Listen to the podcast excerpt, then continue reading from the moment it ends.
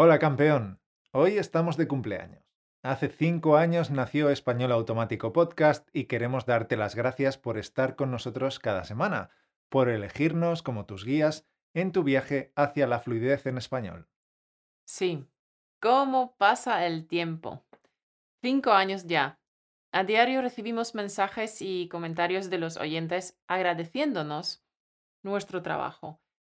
Y es un inmenso placer y una satisfacción ver que ayudamos a tantísimos estudiantes de todo el mundo. Y lo cierto es que cuando comencé este proyecto hace cinco años, nunca me imaginé el alcance que tendría nuestro podcast.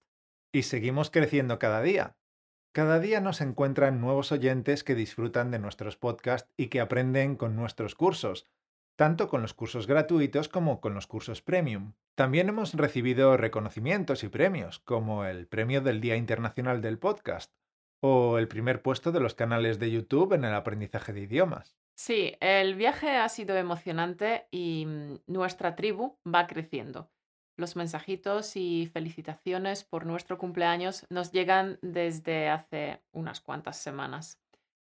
Y para festejarlo, hemos decidido hacer un podcast un poco diferente. Sí, un podcast en el que vamos a responder a preguntas de todo tipo y de toda índole que nos llegan de todo el mundo. Desafortunadamente no podremos responder a todas, así que lo siento si tu pregunta no fue seleccionada. Hemos escogido algunas preguntas sobre nuestra vida personal, sobre nuestros gustos, sobre los viajes, etc. Para que de esta manera el podcast resulte más ameno y variado. Esperemos que así sea. Bien, empezaremos por las preguntas que nos envían nuestros Patreons. Sophie nos pregunta, ¿qué tal el aprendizaje del búlgaro? Me gustaría saber si ya habéis avanzado mucho. Sofía, hemos dedicado todo un capítulo del podcast a este tema. Si quieres verlo, es el podcast 218. Es verdad que han pasado ya dos meses desde su publicación y por tanto hemos avanzado un poco más. ¿Caro? Sí. Tal como dije en el vídeo, me he centrado casi exclusivamente en el activador de fluidez para, primero, eh, activar todo el vocabulario pasivo que he ido acumulando durante el año anterior y, segundo, para ganar en la fluidez. Y veo que he avanzado mucho en cuanto a mi comprensión. Entiendo mucho mejor cuando hablo con los búlgaros y tengo mucho más vocabulario y, mm, por lo tanto, expreso ideas eh, más complejas. Y creo que hablo con más velocidad y sin tantas pausas. Ahora seguiré trabajando con el activador para avanzar aún más. También estoy leyendo Pipi y calzas largas en búlgaro y veo las series Los pingüinos de Madagascar y The Big Hero 6. ¿Y tú, Mauro? En cuanto a mí, leo y escucho mucho. Dedico mucho más tiempo que antes, trabajo unas dos o tres horas al día y descanso dos días por semana. Y también empecé a agrupar el vocabulario en familias de palabras, es decir, los verbos que se parecen mucho pero que se diferencian por un sufijo o un prefijo, los nombres que se forman a partir de verbos y las palabras que encuentro que tienen una raíz común. Esto me está ayudando mucho a mejorar mi comprensión. También me fijo en la etimología de las palabras, porque me doy cuenta de muchas cosas sorprendentes e incluso encuentro relaciones con mi propia lengua, el español, y con el inglés. Sí, es eh, chulo investigar la etimología. A mí también me gusta. Ayuda a memorizar las palabras. Ahora una pregunta de Jim. Conozco los estándares A1, A2, B1, B2, C1, C2. Pero muchas veces habláis de los estándares 8, 9 y 10. ¿Qué son estos estándares? Bien, eh, los ejercicios de máxima eficacia de niveles 8, 9 y 10 son ejercicios de alto impacto, es decir, que traen máximos resultados en el mínimo tiempo. Son las técnicas más efectivas que existen en el aprendizaje de idiomas. Con un ejemplo se entenderá mejor.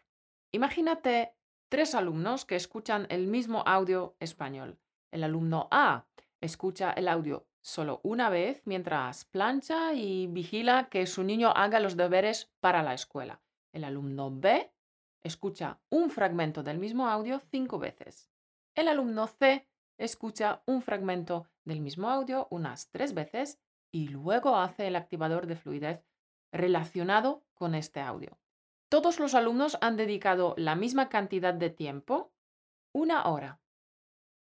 El alumno A hizo una actividad de nivel 1. El alumno B hizo una actividad de nivel 4 o 5. Y el alumno C hizo una actividad de nivel 10. Esta escala de 1 a 10 indica la eficacia que tiene cada una de estas actividades.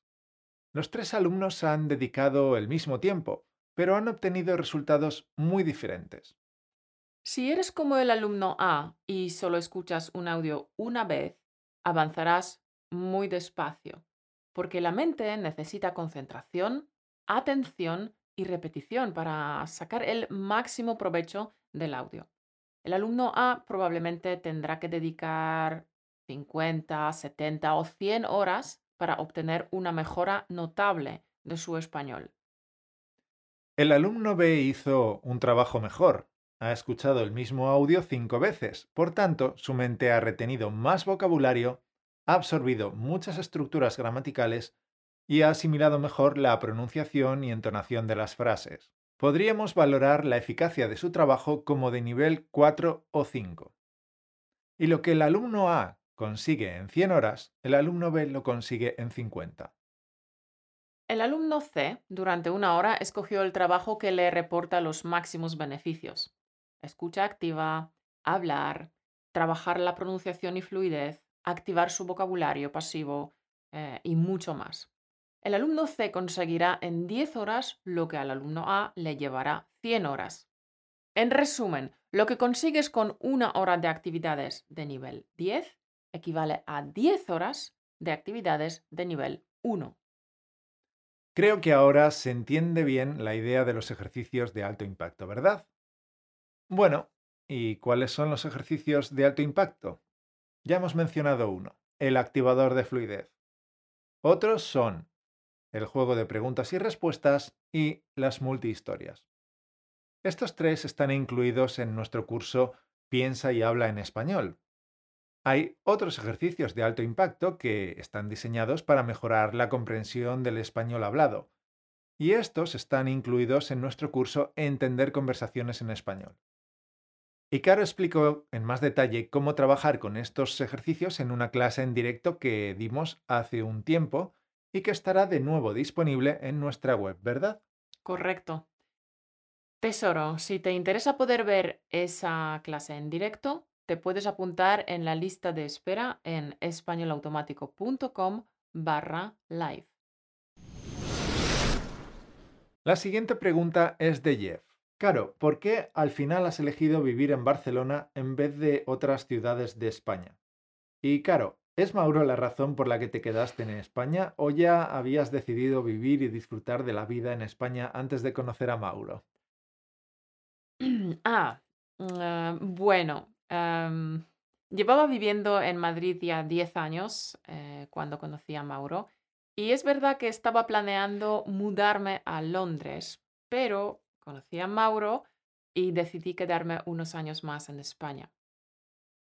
Em, si yo no hubiera conocido a Mauro, me habría ido a Londres. Tercer condicional.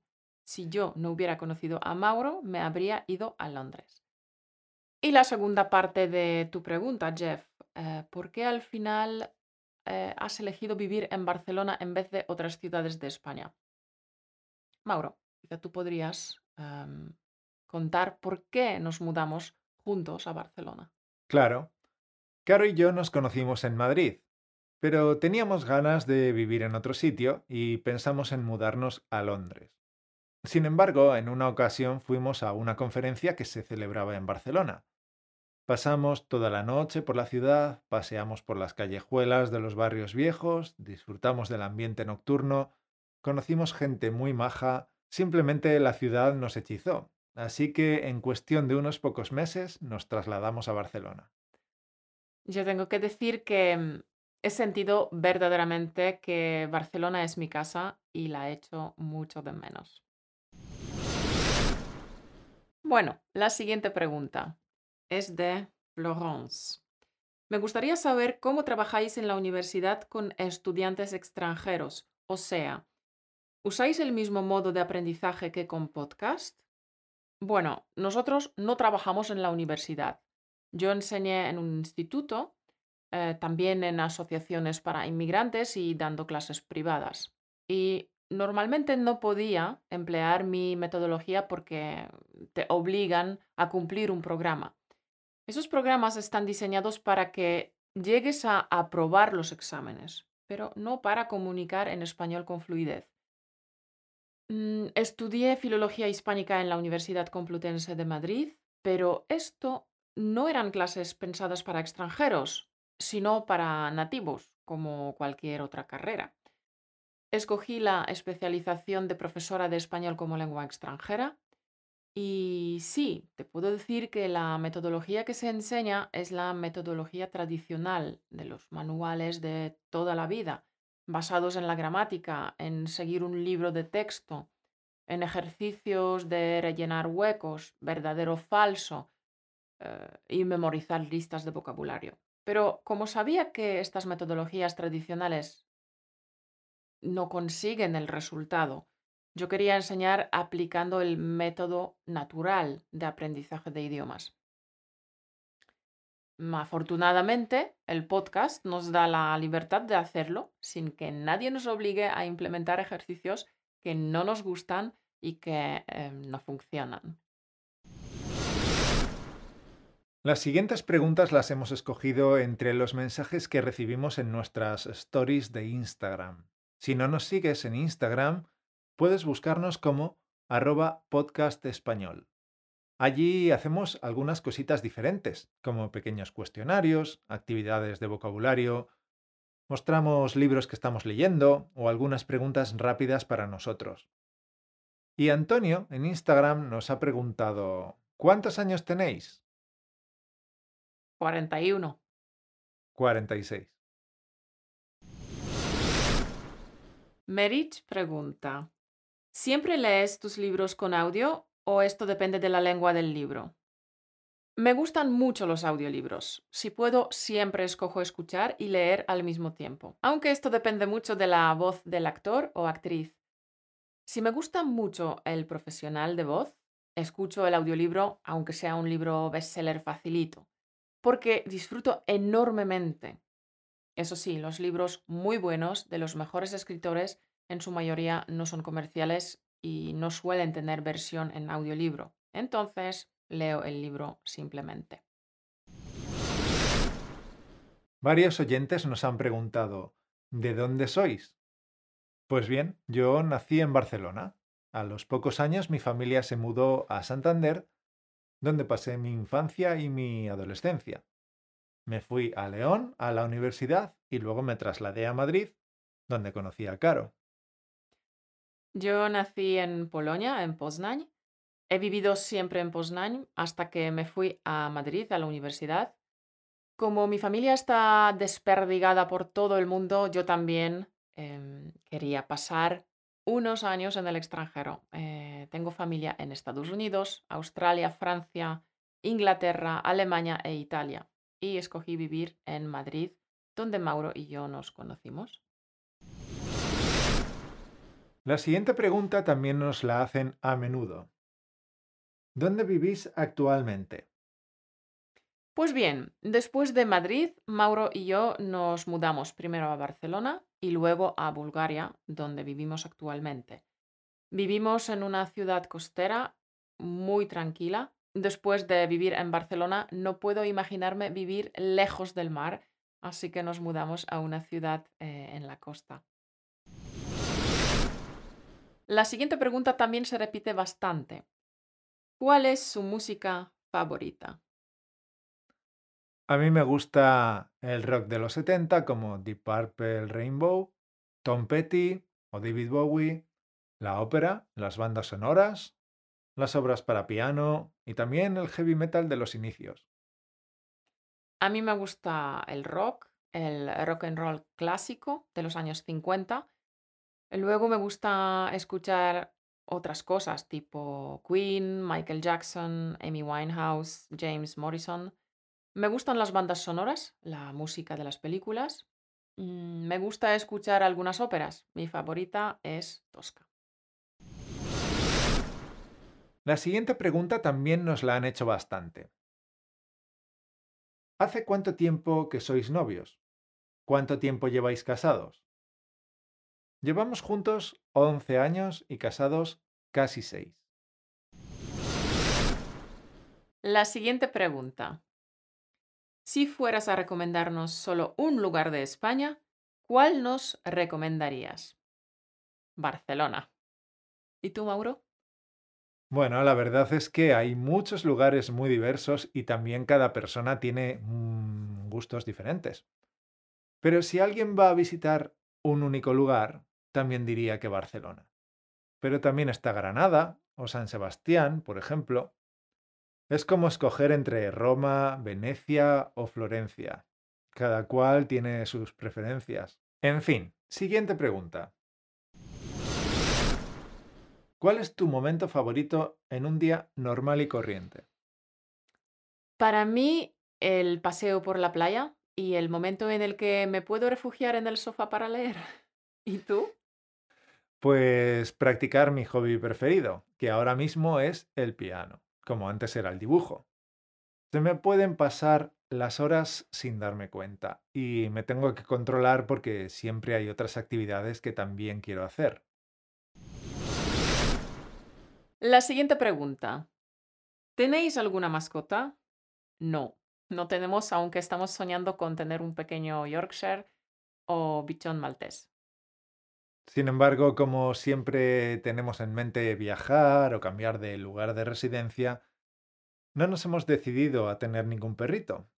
Es complicado. Mm. Lo estamos considerando. La siguiente pregunta.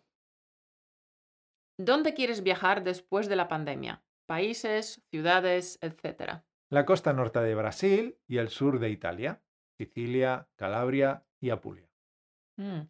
También Normandía en Francia y Polonia. Echo de menos a mi familia. Mis sobrinos crecen rápido y me lo estoy perdiendo. Y la última pregunta. Si pudieras elegir solo un lugar de Brasil para conocerlo, ¿cuál sería? Si solo es un lugar, entonces quizás alguna ciudad donde haya museos, musicales, ópera, tal vez Río.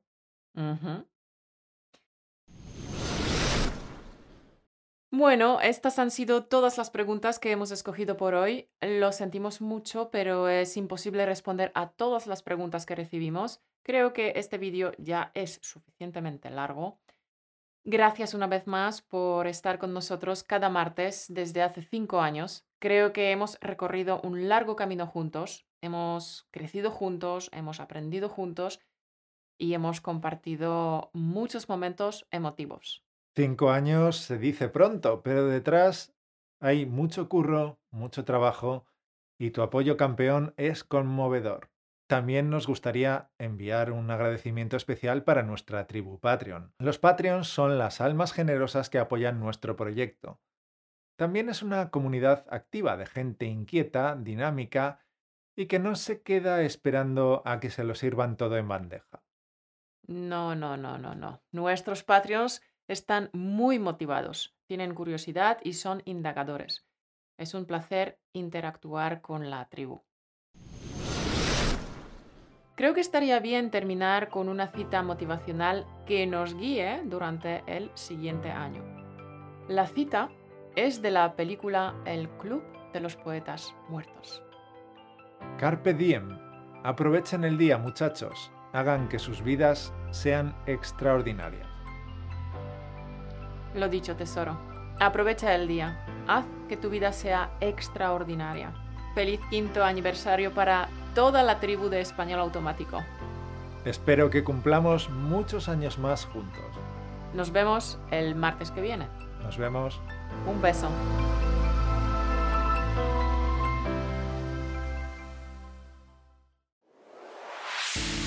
Gracias por escucharnos. Únete a la conversación en españolautomático.com o busca español automático en iTunes.